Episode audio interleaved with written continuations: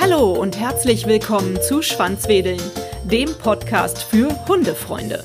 Hundebesitzer, die auch Reiter sind, möchten ihren Hund vielleicht auch gerne mit auf einen Ausritt nehmen. Dazu braucht es viel Fingerspitzengefühl und Wissen. Mensch, Pferd und Hund müssen als Team reibungslos funktionieren. Ohne konsequente Erziehung, Vertrauensbindung, Übung und klare Regeln geht das nicht. Am Ende kann es jedoch möglich sein, das Raubtierhund und das Fluchttierpferd zusammenzubringen. Nicht nur als Zweckgemeinschaft, sondern sogar als funktionierendes Team, in dem jeder seinen Spaß hat.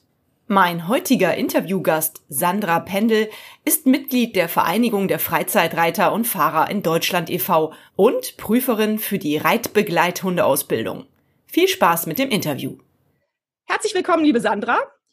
Du bildest ehrenamtlich Reitbegleithunde aus. Wie kommt man denn zu so einem besonderen Hobby?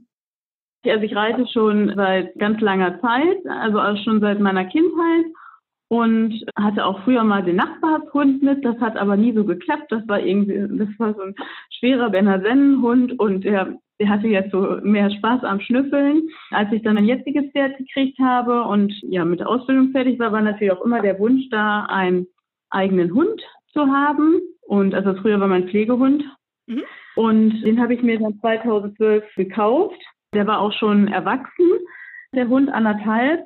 Und äh, natürlich ist es halt schön und auch praktisch, wenn man halt äh, mit dem Pferd gerne ausreizt und mit dem Hund gerne was macht, wenn man beides verbinden kann. Mhm. Dann, weil alles andere wäre auch sehr zeitaufwendig, wenn ich jetzt erst drei Stunden ausreite und dann anschließend noch zwei Stunden mit dem Hund spazieren gehe. Und deswegen wollte ich halt von Anfang an gerne beides miteinander verbinden und habe den Hund halt langsam mitgenommen, habe mich dann, weil ich immer schon in der VfB schon seit ein paar Jahren ehrenamtlich tätig war, für die Ausbildung Reitbegleithund interessiert, die es schon da seit ein paar Jahren in der VfB gab. Kannst du kurz nochmal sagen, was die VfB ist? Also die VfB ist die Abkürzung für Vereinigung der Freizeitreiter und Fahrer in Deutschland. Aha. Und es ist ein Bundesverband mit äh, einzelnen Landesverbänden ich bin im Landesverband Niedersachsen und Bremen tätig und wir sind der größte Freizeitreiterverband in Deutschland und setzen uns als gemeinnütziger Verein halt insbesondere für das freie Reiten in der Natur ein.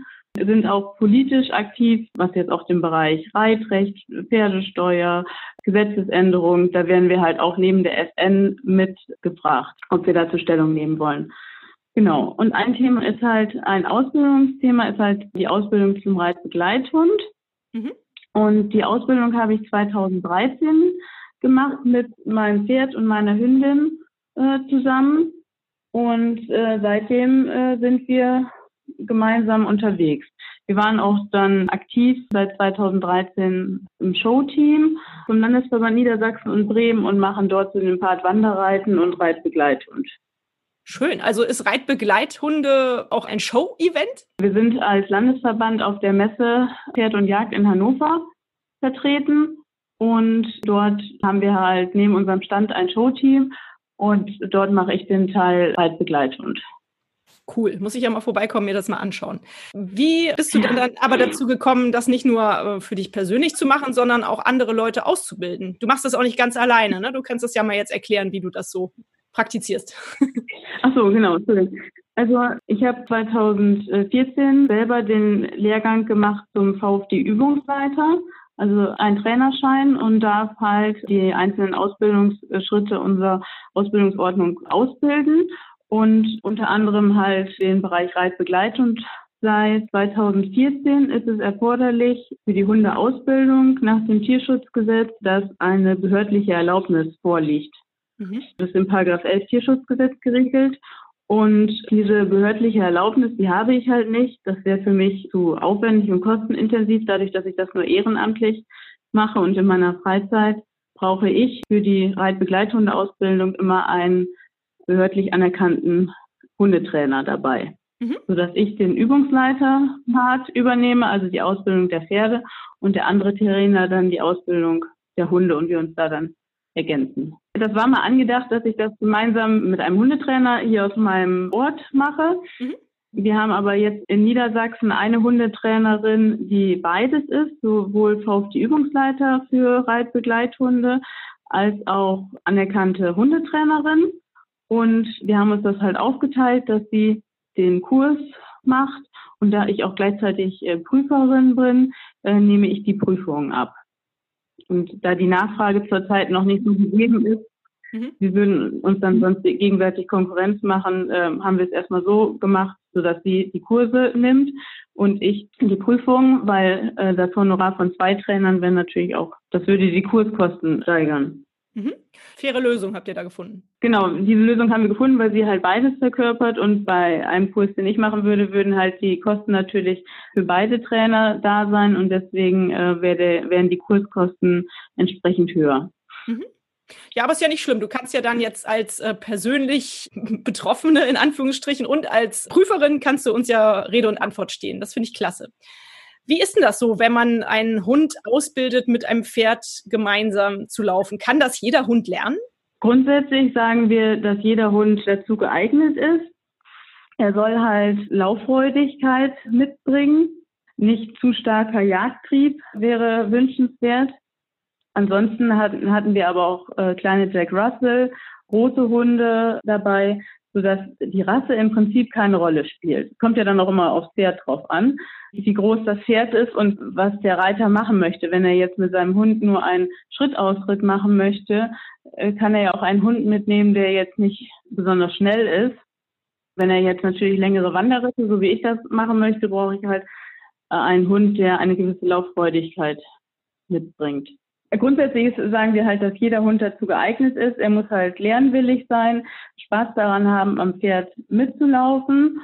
Und wenn er einen zu starken Jagdtrieb hat, ist, besteht halt immer noch die Möglichkeit bei uns, dass man alles nur an der Leine macht, dass man den Hund gar nicht ableint im Gelände. Und wenn er einen zu starken Hütetrieb hat, was jetzt das Pferd anbelangt, muss man halt insbesondere trainieren. Äh, wir haben halt einige Pferde, die dann, wenn das Pferd dann an, eine Hunde, wenn das Pferd antrat, dass der Hund das Pferd zum Beispiel äh, beißen möchte, um es zu dirigieren. Aber da würde man dann halt im Kurs ansetzen. Mhm. Vielleicht erklärst du einfach mal so von Grund auf, wie so eine Ausbildung funktioniert, also auf beiden Seiten, sowohl auf Pferdeseite als auch auf Hundeseite.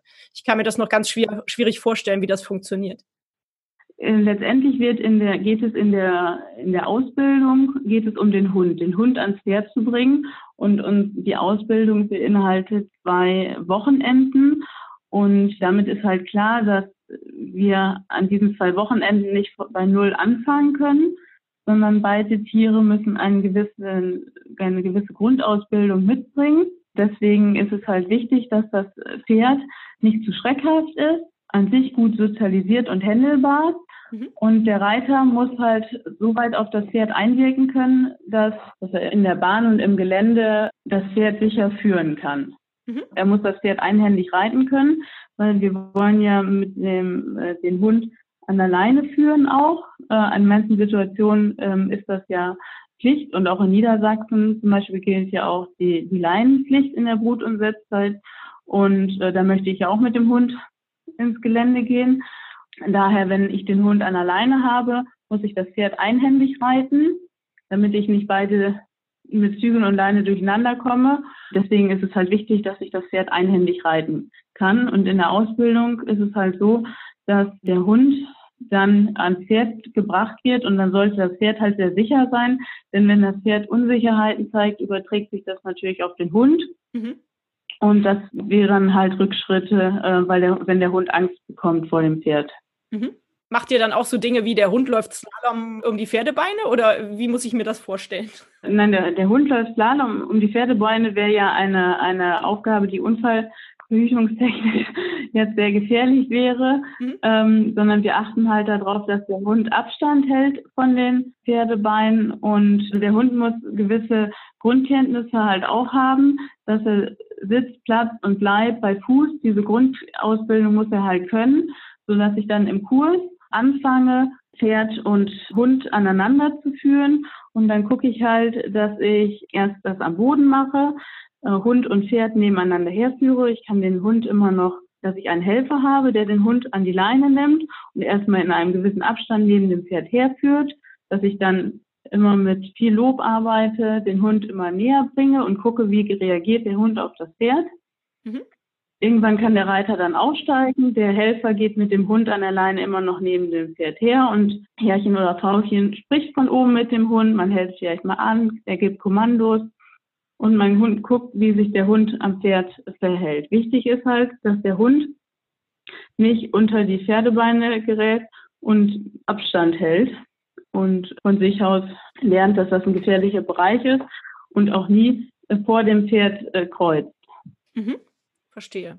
Es geht dann halt immer weiter, dass man guckt, dass man dann irgendwann dem Reiter die Leine gibt und der halt vom Pferd aus mit dem Hund arbeitet, Slalom reitet, mal über eine Stange drüber, durch eine Engstelle durch. Dann guckt man halt, wie, wie das klappt. Und wenn das alles gut klappt, würde man antraben und die Sachen dann im Trab üben. Also und vorher kann man aber auch noch dem Hund, das ist immer so eine Vorstufe noch, dass der Hund auch bei schnelleren Gangarten halt lernt, neben einem zu bleiben, dass man zuerst einen gewissen Parcours bei Fuß läuft, wo der Hund, also der Mensch geht zu Fuß, der Hund läuft bei Fuß und dann setzt sich der Mensch aufs Fahrrad und fährt einhändig mit dem Hund und übt halt Slalom mal rechts, mal links, dass der Hund halt lernt, gelassenen Tempo bei Fuß zu laufen. Und danach würde man dann erst ans Pferd gehen. Mhm. Das ist äh, überhaupt eine gute Idee, oder? Das vorher mit dem Fahrrad vielleicht schon mal ein bisschen zu üben, oder? Bevor man so einen Kurs beginnt. Wir empfehlen das auch immer, dass der Hund halt gesichert bei Fuß geht, auch in, in schnelleren äh, Gangarten, dass man ruhig auch mal mit dem Fahrrad fährt, äh, dass der Hund lernt, in einem schnelleren Tempo neben einem herzugehen oder auch joggen, neben dem Herrchen oder Frauchen. Mhm. Und dass der Hund dadurch lernt, bei Fuß zu laufen. Letztendlich wollen wir natürlich auch, dass der Hund im Wald oder im Feld auch freilaufen kann, aber in bestimmten Situationen ist es ja immer erforderlich, dass der Hund bei Fuß gerufen wird, sei es an Straßen oder bei Begegnungen mit anderen Menschen oder Autos. Und äh, dass der Hund halt gelernt hat, dann zurückzukommen, bei ordentlich bei Fuß zu laufen. Oder halt, wie gesagt, in Niedersachsen, wo die Brut- und Setzzeit ist, möchte ich natürlich in der in der schönsten Zeit, April, Mai, Juni, auch mit meinem Pferd und Hund gemeinsam ins Gelände gehen. Da ist es halt wichtig, dass mein Hund in dieser Zeit gut an der Leine läuft, auch am Pferd und das auch in allen drei Grundgangarten. Das hört sich richtig toll an. Du hast eben irgendwann gesagt, ähm, das Ganze macht ihr an zwei Wochenenden. Das hört sich für mich nach einem kurzen Kurs an für so eine große Aufgabe. Wahrscheinlich liegt das dann daran, dass ihr halt schon eine gewisse Grundkenntnis voraussetzt, oder? Genau, es ist halt eine, eine Ausbildung nachher mit einem Zertifikat und es ist halt nicht möglich, den Hund halt über ein gesamtes Jahr oder so zu begleiten, weil die Leute oft auch aus ganz Niedersachsen kommen. Deswegen findet meist das eine Wochenende im Frühjahr statt und das andere Wochenende dann mit Prüfung im Herbst, sodass vorher die Voraussetzungen in der Ausschreibung halt stehen, was der Hund und das Pferd alles mitbringen sollte und ähm, nach dem ersten Kurswochenende halt ganz viele Hausaufgaben auch aufgegeben werden, was man halt zu Hause üben sollte noch. Mhm. Und wie man das üben kann. Mhm. Okay, jetzt hast du gesagt, äh, ihr habt dieses erste Trainingswochenende, wo ihr halt ganz langsam in das Thema reinstartet mit den Voraussetzungen, die Reiter oder Pferd und Hund schon mitbringen. Und dann habt ihr die äh, etwas längere Zeit, in denen die, äh, das Herrchen, Frauchen, Hund und Pferdeteam ihre Hausaufgaben machen müssen. Und wie läuft dann dieses zweite Wochenende an, zu dem ihr euch äh, für die Ausbildung trefft? Ja, also in diesem Zwischenraum üben Pferd und Reiter halt nochmal die ähm, verschiedenen Kommandos und Laufschemen. Also wir haben so, so kleine Aufgaben, die Reiter und Pferd und Hund bewältigen müssen in der Halle und das üben die an der Leine und in der Freifolge und geht dann am zweiten Wochenende dann nochmal überprüft und dann geht es halt ins Gelände weil da wollen wir ja letztendlich hin und üben dann halt das Anleihen und Ableihen, das Reiten mit Leine und ohne Leine in der Gruppe, dann ja im Gelände und im Straßenverkehr, weil da wollen wir ja letztendlich in der VfD geht es ja darum, mit Pferd und Hund raus in die Natur zu gehen und dort schöne Stunden zu verbringen. Aber wir wollen halt in einem ersten Kurswochenende das erstmal üben, dass es sicher klappt, in der Halle, im geschützten Raum und gehen dann halt, wenn das sicher klappt, ins Gelände in den Straßenverkehr. Mhm. Und ist dann direkt am Ende dieses zweiten Kurswochenendes die Prüfung und wie genau läuft die Prüfung ab? Tatsächlich ist Freitags und Samstags der Kurs und Sonntags schließt sich dann die Prüfung an. Die sieht dann so aus, dass zunächst der Hund äh, getestet wird in einem kleineren Laufschema, was Mensch und Hund absolvieren müssen. Läuft, laufen die halt mit Leine und ohne durch eine Menschengruppe Platz und Ruf werden geprüft. Anschließend erfolgt eine Aufgabe mit Pferd und Hund in der Halle, wo es darum geht, verschiedene Hindernisse wie Plane, Cavaletti, Engpass, wobei der Engpass in diesem Fall eine Brücke simulieren soll, mit und ohne Leine zu bewältigen im Schritt und Trab. Und wenn dies erfolgreich absolviert ist, geht es dann mit den Teilnehmern in der Gruppe im Ausritt ins Gelände und in den Straßenverkehr, wo die einzelnen Elemente dann auch nochmal abgefragt werden. Und was ich ganz vergessen habe, für den Reiter findet vorab noch eine kleine theoretische Prüfung statt, denn so ein paar äh, theoretische Elemente werden im Kurs auch noch beigebracht zum Wesen des Hundes, nochmal zur Ausbildung, zur Gesundheit des Hundes. Die Elemente werden natürlich auch noch theoretisch im Kurs besprochen. Mhm. Jetzt hast du eben irgendwie so Fachwörter benutzt. Ich weiß nicht, ob das äh, Pferdefachsprache ist. Ich kannte es auf jeden Fall nicht. Was ist denn Cavaletti? Achso, äh, ja, ein Cavaletti ist quasi ein kleiner Sprung. Ah, okay. Ein, ein Cavaletti ist so ein, das ist etwa 40 äh, Zentimeter groß und dort muss zum einen Pferd und Hund zusammen drüber und äh, einmal springt der Hund drüber und das Pferd äh, läuft nebenher. Und in allen Bereichen soll der Hund halt weiterhin bei Fuß immer neben dem Pferd. Und genauso auch bei der Plane, dass erst der, die Plane symbolisiert sozusagen ein, ein Fluss oder ein Bach, wo dann beide durchgehen, dann nur das Pferd alleine drüber geht und der Hund läuft nebenher. Mhm. Super, Mensch, klasse. Wenn die das können, dann ist das aber wirklich beachtlich. Also das ist schon toll, dass die das lernen können. Super. Also auch der Engpass an sich, aber das sind alles so Elemente, wo ich auch gemerkt habe, die auf meinen Wanderritten laufe. Also diese Brücken, über die, die man manchmal überqueren muss, die sind ja vielleicht nur auch nur mal einen Meter breit, wo natürlich der Hund nicht direkt neben dem Pferd herlaufen. Und dort kann ich den Hund zum Beispiel vorausschicken oder ich lasse ihn Sitz machen, sodass er brav wartet. Ich gehe alleine drüber mit dem Pferd, weil das ist ja auch eine Gefahrenstelle. Das Pferd könnte sich erschrecken und dann bleibt der Hund im Bereich am Anfang der Brücke sitzen. Ich gehe zuerst rüber und der Hund wird nachgerufen. Dass der Hund aber auch lernt, dass an solchen Punkten er erstmal ruhig sitzen bleiben muss, ich Punkt mit dem Pferd dann und er dann nachgerufen wird. Also oft ist es immer so, die Leute, die kommen zu uns und die sagen, ihre Hunde laufen halt einfach mit. Es klappt.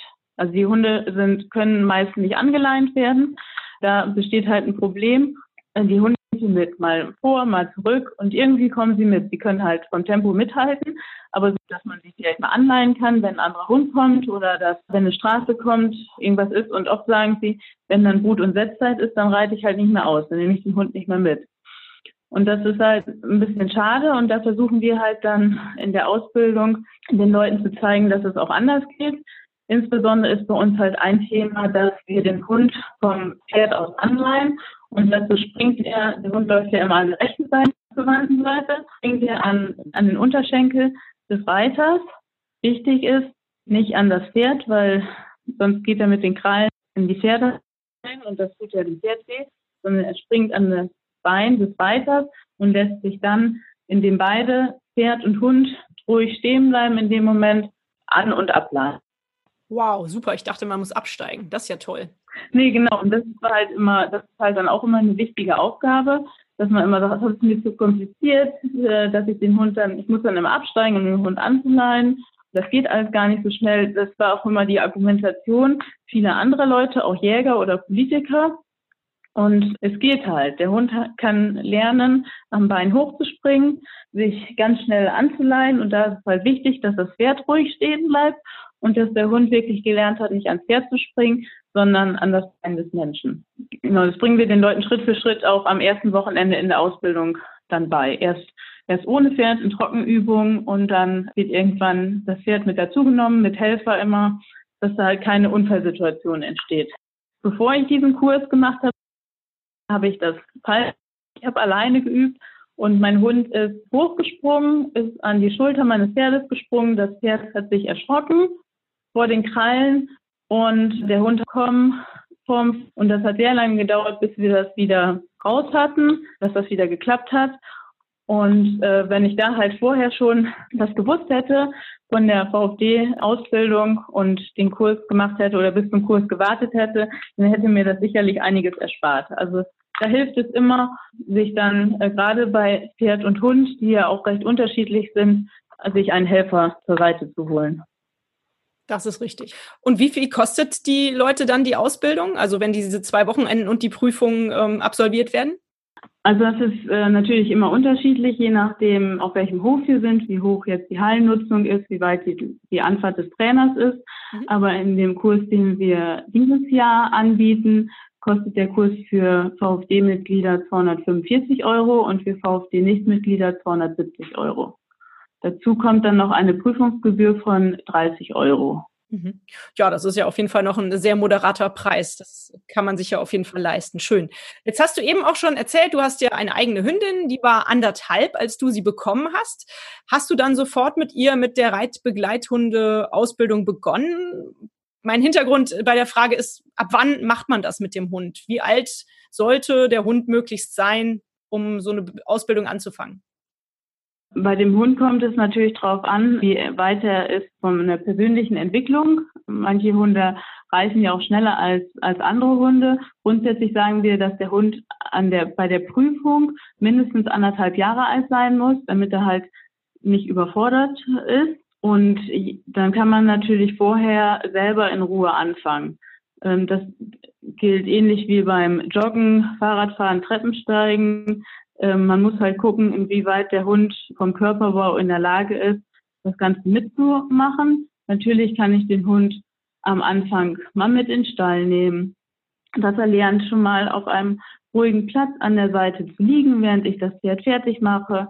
Ich kann ihn zum Beispiel am Reitplatz anbinden, wenn ich auf dem Reitplatz bin und dass er halt Stück für Stück lernt, zum Pferd mitgenommen zu werden oder ich mache mal einen kurzen Spaziergang mit Hund und Pferd zusammen, dass zum Beispiel mein Helfer den Hund an die Leine nimmt und ich nehme und ich gehe mit dem Pferd und dann geht man halt am Anfang nur mal 20 Minuten oder eine halbe Stunde und kann das dann peu à peu steigern. Und dann muss man halt gucken, wie weit der Hund konditionell und körperlich aufgebaut ist, dass er halt auch mal äh, längere Ausritte am Pferd mitmachen kann. Mhm. Ich glaube, ich habe leider wahrscheinlich zu viel Hollywood- oder Disney-Filme oder sowas geguckt. Ich habe die ganze Zeit vor Auge so eine richtig dicke Pferde-Hunde-Freundschaft. Hast du sowas schon mal erlebt? Entsteht sowas teilweise, dass die so richtig dicke Freunde werden? Ich habe es jetzt selber so jetzt nicht gesehen. Also ich möchte jetzt auch nicht sagen, dass mein Pferd und mein Hund dick befreundet sind. Ich weiß aber, dass sie sich kennen und wissen, dass sie zusammengehören und mein Hund geht mit anderen Pferden anders um als jetzt mit meinem Pferd, ist auch da anders und mein Pferd achtet halt auch auf den Hund, wo er ist und äh, passt darauf auf. Das schon, aber ich würde es jetzt nicht als Freundschaft bezeichnen. Alles klar. Ich frage meine Interviewgäste eigentlich immer nach einer schönen oder verrückten Geschichte, die sie erlebt haben bei dem Thema, um das es geht. Hast du da was auf Lager, was du erzählen kannst? Ich muss mal gerade in mich gehen. Vielleicht hast du ja auch mehrere Geschichten zu erzählen. Dann gerne raus damit. Wir erleben natürlich sehr viel. Also mein Hund kommt immer mit. Immer wenn ich zum Stall gehe, ist mein Hund halt immer dabei. Und auch beim Pferd, wenn ich Urlaub mache mit dem Pferd, ich mache jedes Jahr Wanderritte mit. Da kommt, mein Hund begleitet mich halt immer. Der ist, der ist immer mit dabei. Das ist also eine Selbstverständlichkeit, dass dieser Hund einfach am Pferd mitläuft. Unser schönstes gemeinsames Erlebnis war sicherlich 2016 die Alpenüberquerung in einer Gruppe mit einem Rittführer natürlich und das zu dritt zu machen, sich diesen Herausforderungen zu stellen, das war ein sehr schönes Erlebnis. Aber dieser, dieser Hund ist halt immer dabei und die beiden gucken halt, dass sie äh, irgendwie aufeinander achten. Jetzt mit der Zeit machen wir halt auch ein paar Turniere mit bei der EWU, der ersten Westernreiterunion. Dort gibt es den Bereich Horse and Dog Trail. Das ist halt auch eine Disziplin, die wir für uns entdeckt haben, wo wir gerne dran teilnehmen nun finde ich das ja super spannend, dass ihr die Alpenüberquerung gemacht habt. Ich habe die mal zu Fuß gemacht. Das ist ja schon kein Pappenstiel, sage ich jetzt mal so. Wie ist das für Hund und Pferd, die Alpen zu überqueren? Gab es da nicht auch mal Schwierigkeiten zwischendurch? Hat das alles so reibungslos geklappt? Ich hatte mir das ein bisschen anders vorgestellt, ein bisschen blauäugig äh, wahrscheinlich. Wir hatten hier zwar trainiert in der Eifel und auch im Westerwald, aber in den Alpen war es halt schon was anderes, weil wir sind halt nicht mal eine halbe Stunde bergauf geritten, sondern wir sind halt drei Stunden bergauf geritten. Das war natürlich auch für den Hund dann anstrengend und für das Pferd insbesondere auch, das kannte das ja auch gar nicht. Der Hund musste einen Tag, habe ich sie auch im Trossfahrzeug mitfahren lassen, weil zu viel Straßenverkehr halt dabei war und ich wollte, dass sie nicht so viel über Asphalt läuft. Ansonsten ist sie aber jeden Tag mitgekommen und ja, fand das halt in den Bergen da, da zu klettern. Berghoch war natürlich immer etwas anstrengend, aber ähm, ansonsten so das Klettern dort in den Bergen, das fand sie halt immer sehr schön. Also sie ist aber auch ein Hund, der schnell zu begeistern ist. Also den kann man auch nachts um drei, kann man sagen, so zwei Stunden Spaziergang, wir gehen jetzt. Klasse, was für eine Rasse ist das? Das ist ein Mischling. Der Vater ist ein Australian Shepherd und die Mutter ein Labrador-Mischling. Ach, klasse, wunderschön. Das hört sich super an. Die Elterntiere habe ich aber auch nie kennengelernt. Das wurde mir nur so gesagt. Mhm. Warum hast du den Hund erst mit anderthalb bekommen? Du hattest es eben erwähnt. Das ist ja nicht ganz üblich. Ich wollte immer einen Hund haben und da ich auch berufstätig bin, hatte ich gedacht, ein Welpen wird vielleicht schwierig und einer Freundin hatte ich das halt erzählt, dass ich einen Hund suche. Und dann hatte sie halt immer geguckt und sie hat bei eBay Kleinanzeigen dann diesen Hund in der Nähe gefunden, dass der verkauft werden sollte. Ja, und dann bin ich hingefahren und der ist es dann geworden. Super. Aber kein Kofferraumverkauf. eBay Kleinanzeigen, da habe ich ja mal so ein bisschen Angst vor. Nein, nein, nein. Aus einer privaten äh, Familie und die, da hatte sich die Lebenssituation geändert. Dann ist ja schön, dass sie bei dir ein neues Zuhause gefunden hat. Ich wollte eigentlich noch mal kurz nachhaken bei dem Thema Wanderritte. Das ist ja allgemein super spannend. Und wenn du das jetzt immer mit dem Hund machst, darf ich das ja hier im Hunde-Podcast auch mal kurz thematisieren. Wie läuft das eigentlich ab? Geht das quer durch Europa? Nimmst du immer dein eigenes Pferd mit? Ja, wo übernachtet ihr? Ja, so ganz so spektakulär ist es, es ist jetzt nicht. Wir machen jedes Jahr halt ein paar äh, Stationen. Wir haben uns bislang noch nicht daran getraut, so richtig autark unterwegs zu sein und jeden Tag mal ins Blaue zu reiten und gucken, wo wir abends übernachten, sondern ich war in der Eifel, im Westerwald, in Franken und auch hier in der Region halt immer mal ein paar Tage unterwegs, wo ich aber feste Quartiere mir vorher gebucht hatte. Und ja, dann bin ich jeden Tag halt zwischen 20 und 30 Kilometern unterwegs gewesen. Wow. Genau, mit meinem eigenen Pferd und mit meinem eigenen Hund. Schön. Das größte Erlebnis war halt dann 2016 die Überquerung der Alpen mit vier Gipfeln, die wir allerdings nicht alleine gemacht haben, sondern dann in einer Gruppe mit einem Rittführer zusammen. Ja, ich denke, das ist auch ganz verantwortungsbewusst, das so zu machen. Wie ist denn eigentlich so deine Hunde-Lebensgeschichte? Also von deiner Hündin hast du ja jetzt schon erzählt. Wie alt ist sie mittlerweile? Und hattest du vorher auch schon Hunde in deinem Leben? Wann hast du angefangen, Hunde zu lieben? Frage ich mal so. Ich wohne äh, jetzt in der Stadt und ich bin aber auf dem Land äh, groß geworden. Neben unserem Haus war ein Bauernhof. Und ja, dort war ich äh, mit meinen Eltern. Wir waren immer einkaufen und die hatten dann plötzlich einen kleinen, also sie hatten eigentlich immer einen Hund, aber das war immer äh, ein Hund, den, den man eigentlich nicht streicheln durfte. Und dann plötzlich hatten sie, aber da war ich neun Jahre alt, einen Berner Sennenwelpen. Ja, und dieser Berner Sennenwelpe hat sich dann auf meine Füße gesetzt und hat sich von mir streicheln lassen. Und da war ich hin und weg. Und dieser Bauernhof hatte dreimal die Woche geöffnet und jedes Mal zu den Öffnungszeiten war ich dann nachmittags da und bin mit dem Hund spazieren. Am Anfang durfte ich noch nicht alleine spazieren gehen, da habe ich halt mit dem gespielt, dem alles Mögliche beigebracht.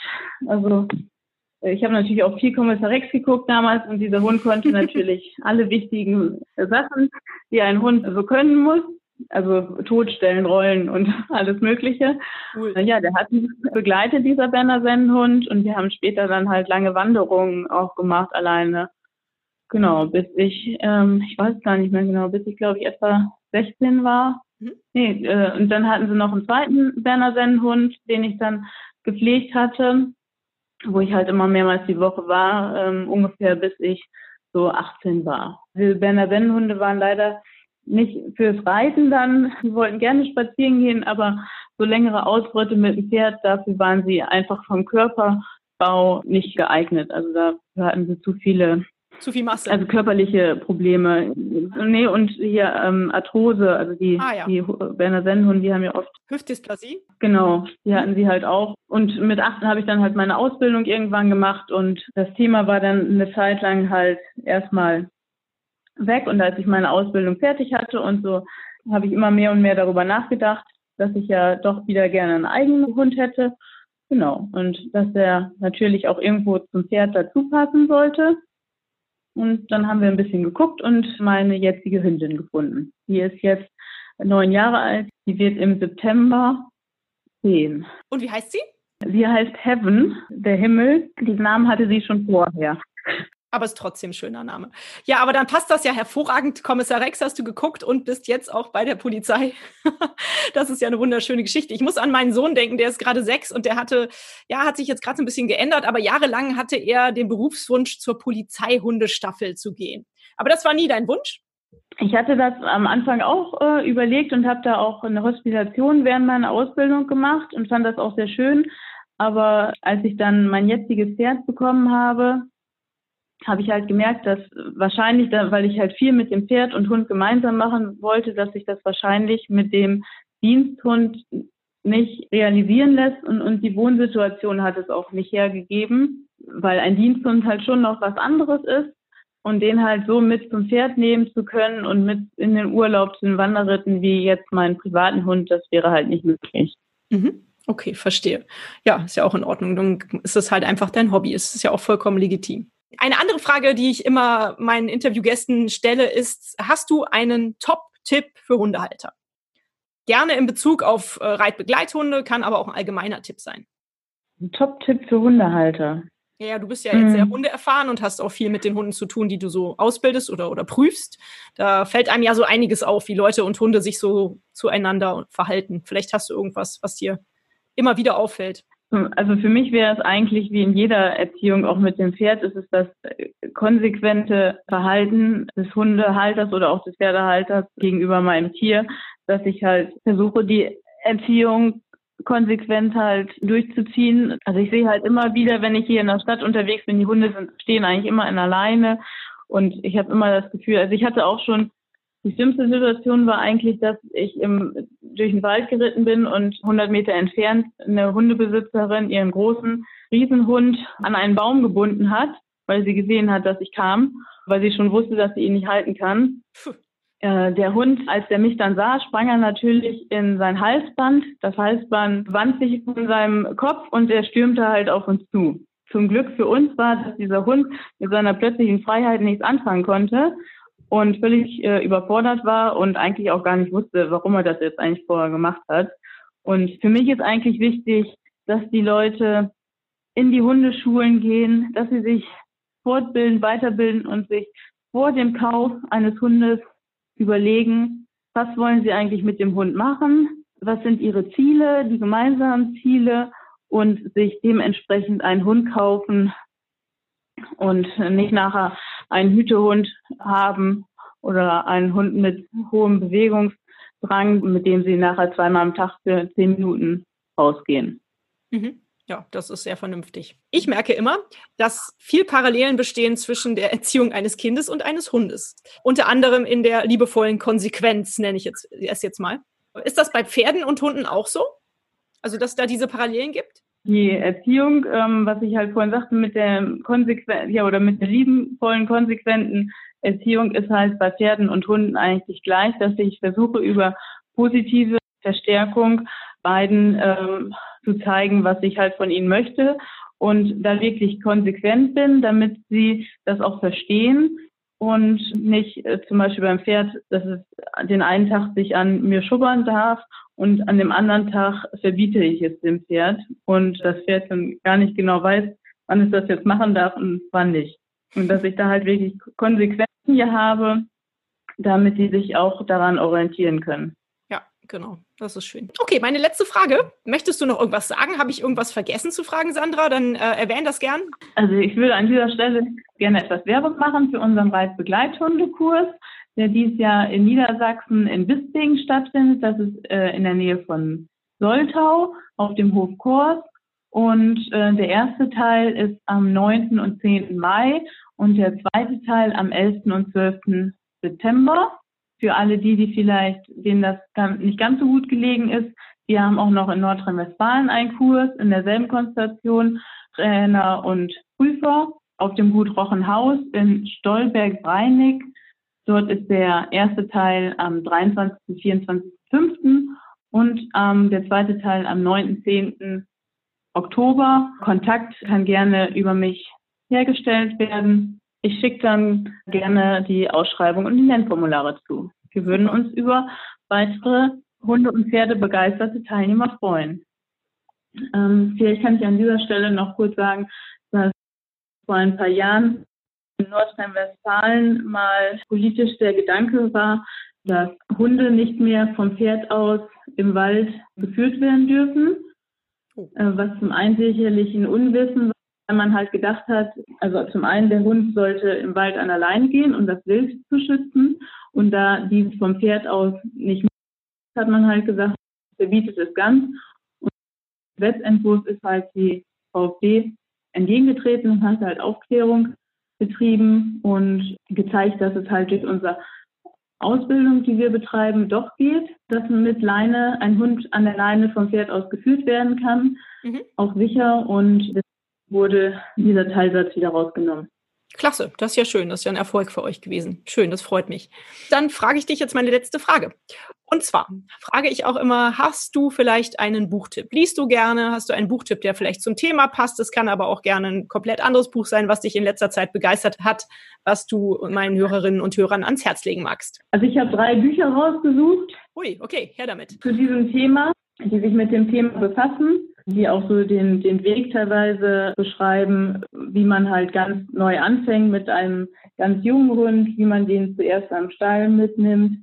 Und ist sicherlich als Ergänzung eine ganz gute Sache, um sich da mal reinzulesen. Und zwar ist das äh, praktische Ausbildung für Pferd und Hund von Katharina Möller und Madeleine Bank. Um, der Weg zum Reitbegleithund von Sabine Lang, auch erschienen im Katmos. Okay, also diese beiden Bücher und das dritte Buch bitte? Ja, das habe ich selber jetzt noch nicht gelesen, aber geht es auch um den Reizbegleithund von Karen Uecker Aha, okay. Gut, ich werde es bestimmt finden und dann äh, setze ich einen Link unten in die Show Notes rein, damit die Hörerinnen und Hörer sich das äh, auch direkt anklicken können, wenn sie wollen und das kaufen können. Sandra, vielen, vielen Dank, dass du das Gespräch mit mir geführt hast. Es war total interessant, super spannend, vor allem für mich als Nicht-Reiter. Ich finde, das ist ein ganz klasse Thema. Da kriegt man richtig Lust zu reiten und Wanderritte mit Hund zu machen. Also danke, dass du dafür ein bisschen Werbung gemacht hast und für deine Zeit, für dieses nette Gespräch. Dankeschön. Bitteschön, gerne interessiert das Thema halt bekannter wird und auch unsere Ausbildung und dass wir ganz viele wohlerzogene Hunde neben dem Pferd im Gelände sehen. Das wäre super, da bin ich auch dafür. Ja, dann ganz, ganz vielen Dank, war sehr genau. nett, dich kennenzulernen. Mach weiter so, das hört sich alles ganz toll an. Vielen Dank, Sandra. Alles klar, Dankeschön. Mach's gut, tschüss. Tschüss. Wie immer hier bei Schwanzwedeln gilt, wenn ihr weitere Informationen zu dem Thema haben wollt, öffnet die Folgennotizen und folgt den Links. Hat euch dieser Podcast gefallen, dann teilt ihn doch mit euren Freunden und gebt mir eine 5-Sterne-Bewertung, denn nur so werden auch andere Hundefreunde auf den Podcast aufmerksam. Nun knuddelt euren Hund und gebt ihm ein Leckerchen und sorgt für ein Schwanzwedeln. Bis zur nächsten Folge. Wuff und tschüss.